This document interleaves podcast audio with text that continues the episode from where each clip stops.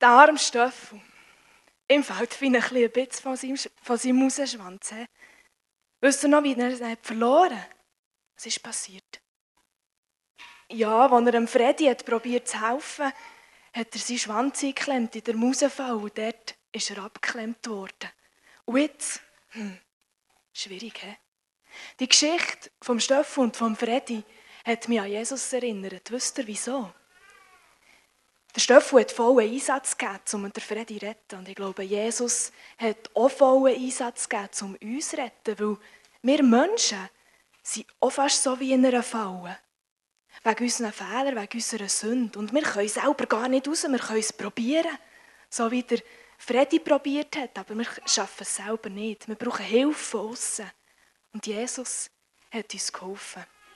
Und die Hilfe, das Angebot, das steht hier heute. Wenn du da bist und Hilfe brauchst von Jesus, darfst du ihm das sagen. Und er hilft dir gern. Jetzt aber zurück zum Stöffel. Er hat also beschlossen, nie mehr in die Schule zu gehen, weil er Angst hat, die anderen Kinder könnten ihn auslachen. Er hat Angst gehabt, dass sie ihn fertig machen und ausschließen. Und vielleicht kennt ihr das auch. Die Angst, dass die anderen schlecht über ihn reden oder fies zu tun zu ihm. Und vielleicht habt ihr so tatsächlich schon erlebt, dass ihr ausgrenzt worden seid wegen irgendetwas. Vielleicht haben sie euch ausgelacht, weil ihr nicht so gut seid im Sport. Oder weil ihr noch nicht so gross und so stark seid wie jemand anderes. Oder weil ihr nicht das neueste Smartphone habt. Es tut weh, wenn wir ausgelacht werden. Was würde ich Gott zu dem sagen? Ich möchte es euch zeigen, anhand von zwei Gegenständen, die ich mitgebracht habe, hier in diesem Körbchen. Und zwar sind da zwei Steine drin. Damit es alle sehen, da auf dem Bild, seht ihr, da in diesem Körbchen habe ich zwei Steine. Einer davon ist ganz schön so glatt, rund, der schöne blaue Glanz ein bisschen. Und der andere der ist noch bisschen kleiner, der ist, der ist ziemlich dreckig und so kantig. Seht ihr ihn da? Ein bisschen versteckt. Wenn ich würde spazieren und die beiden Steine würde ich sehen, am Wegrand liegen, würde ich auch diesen Stein hier mit heimnehmen. Ich weiß nicht, vielleicht dir auch, aber den finde ich mega schön. Der hat so blau, da ein bisschen weisse Flecken drin. Der gefällt mir, wie er aussieht. Ich glaube, wir Menschen tun ganz schnell sehr viel so urteilen. Wir sehen etwas und schauen, wie es aussieht. Und dann gefällt es uns oder es gefällt uns nicht. Und wir sind doch gerne mit denen zusammen, die coole Spielsachen haben, mit denen, die stark sind, viele Muskeln haben. Bei denen haben wir das Gefühl, die sind stark, sind vielleicht gescheit. Mit denen verbringen wir gerne Zeit. Aber wisst ihr was? Das täuscht manchmal. Manchmal täuscht das, was wir auf den ersten Blick sehen. Die Leute, die viele Muskeln haben, aussen, die sind manchmal innerlich gar nicht so stark, sondern haben vielleicht Angst und probieren das zu überdecken. Oder sie sagen immer, es geht ihnen gut, aber innerlich geht es den Leuten, die das sagen, vielleicht manchmal wirklich nicht gut.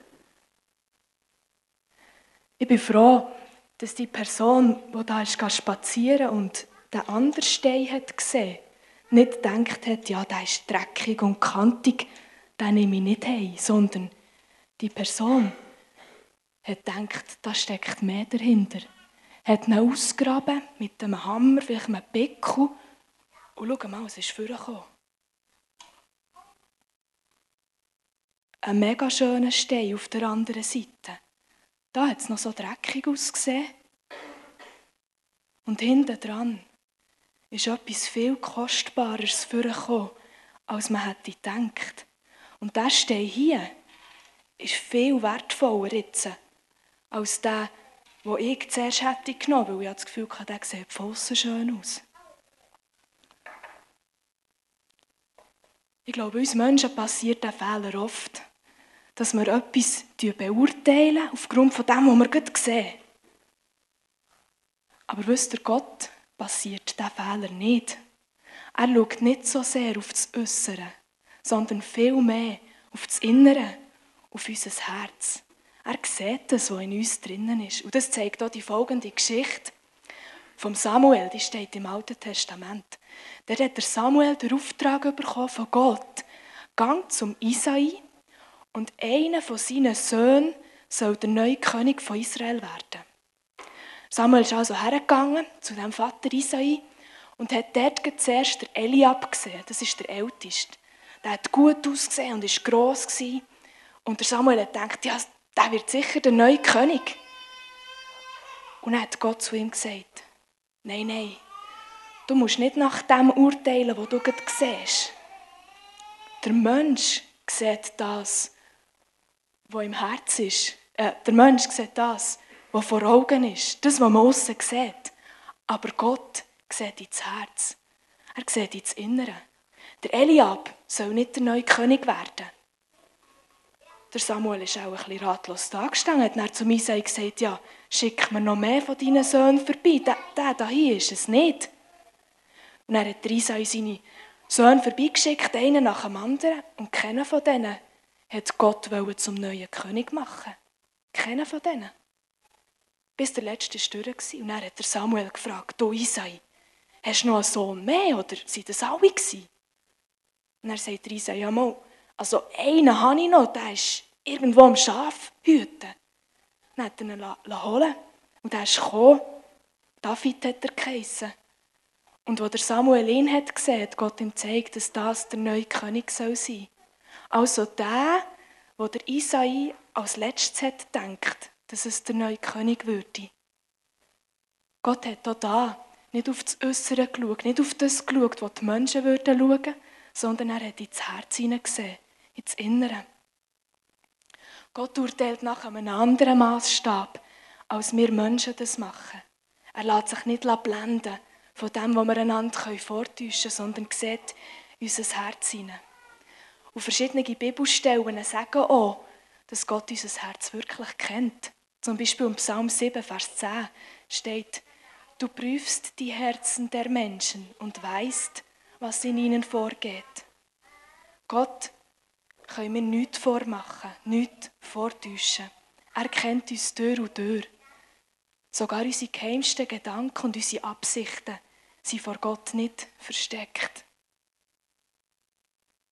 Gott sieht in dein Herz.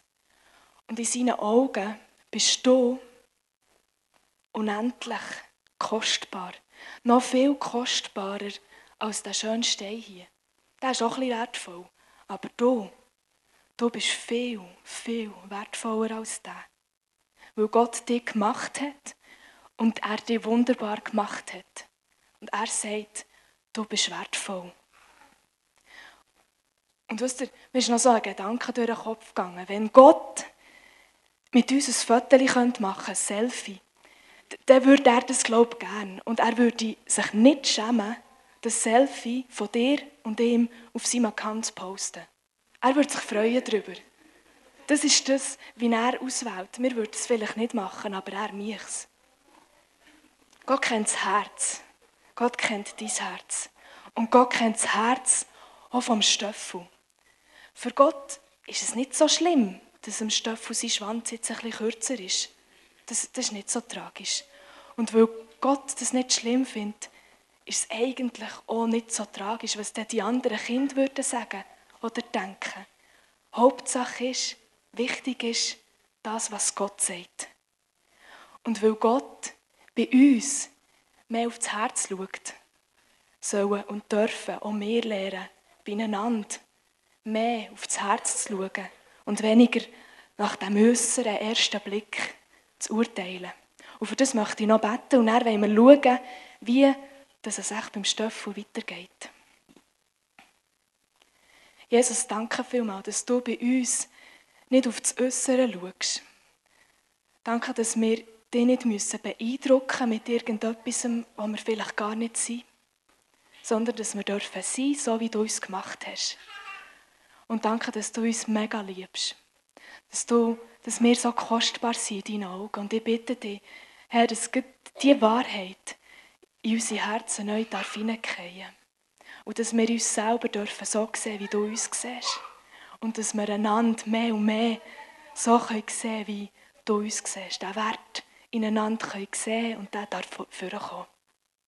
Amen.